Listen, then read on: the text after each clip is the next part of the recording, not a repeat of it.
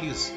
Neste momento, nós vamos mergulhar sobre o seguinte tema: os últimos dias da história humana. Essa é a parte 1. Abordaremos os últimos dias da preparação. Esse estudo vai te levar a compreender um pouco sobre como o desenrolar das profecias bíblicas se darão nos últimos dias da história humana. Os últimos dias da preparação, ele deve se iniciar através do cumprimento das profecias. Uma delas está registrada em Mateus 24, do 4 ao 5, pois haverá o aumento dos falsos profetas e da transigência religiosa dentro das igrejas. Trazendo uma alusão melhor sobre a palavra transigir, ela tem o significado de demonstrar tolerância. Ao fazer um acordo, obter consentimento entre ambas as partes, conciliar. Sendo assim, a igreja ela compactuará com as coisas que vão contra a palavra de Deus.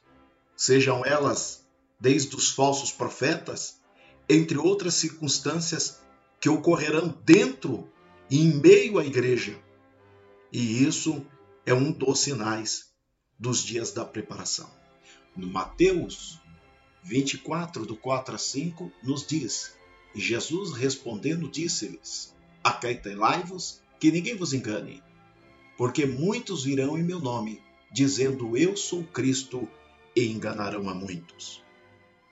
O mesmo ainda, nos versículos 10 e 11, torna-nos a, nos dizer: Neste tempo, muitos serão escandalizados e traição uns aos outros, uns aos outros aborrecerão.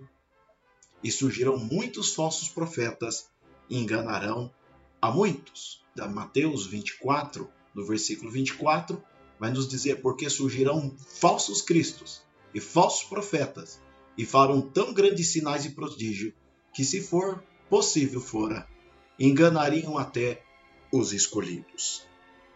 Lucas 18:8 vai continuar trazendo-nos uma alusão a respeito dos últimos dias da preparação.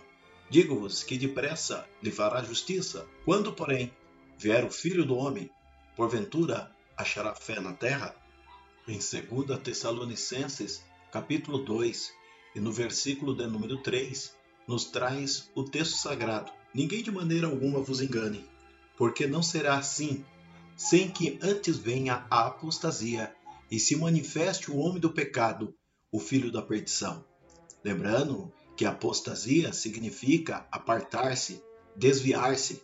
Em nossos dias existem dois tipos de apostasia: a apostasia moral, que é quando uma pessoa se desvia da verdade e se entrega ao pecado, e também a apostasia teológica, quando uma pessoa ela abandona os ensinamentos cristocêntricos da palavra de Deus para se apegar a fábulas e tantos outros meios de ensinamento, a qual não tem a fundamentação pela palavra de Deus.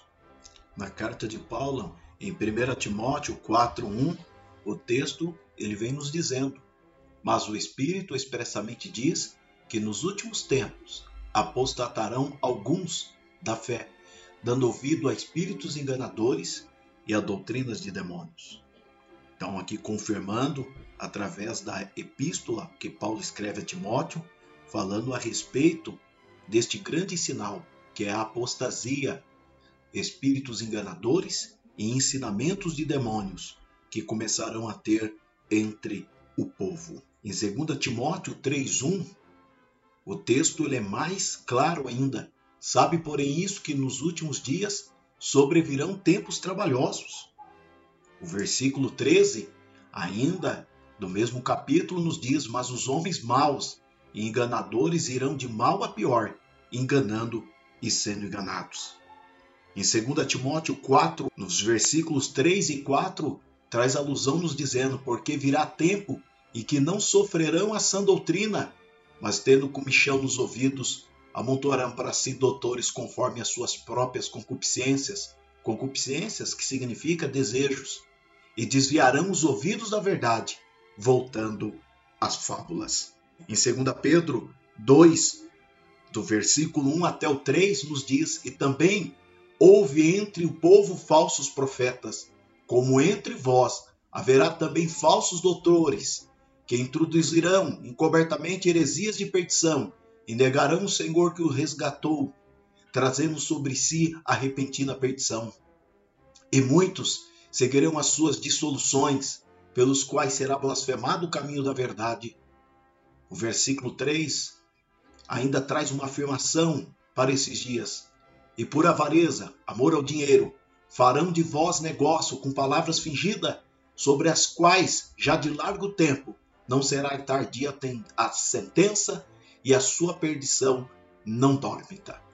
Em 2 Pedro, capítulo 3, versículos 3 e 4 nos diz: Sabendo primeiro isto, que nos últimos dias virão escarnecedores andando segundo as suas próprias concupiscências, e dizendo: Onde está a promessa da sua vinda? Porque desde que os pais dormiram, todas as coisas permanecem como desde o princípio da criação. Então perceba que todos esses sinais estão ligados ao aumento dos falsos profetas e da transigência religiosa dentro da igreja. Por isso, esteja atento, medite, perceba como as profecias estão se cumprindo em nossos dias. O aumento de heresias, de falsos profetas e de tantos acordos, de tantas coisas que estão sendo toleradas, desrespeitando os ensinamentos cristocêntricos da palavra de Deus. Todos esses sinais estão preditos, estão aí dentro das profecias em nossos dias se cumprindo, um por um, e que você escape por sua vida, que você se apegue à palavra de Deus, aos ensinamentos da verdade, porque conhecereis a verdade e a verdade vos libertará. Deus em Cristo vos abençoe.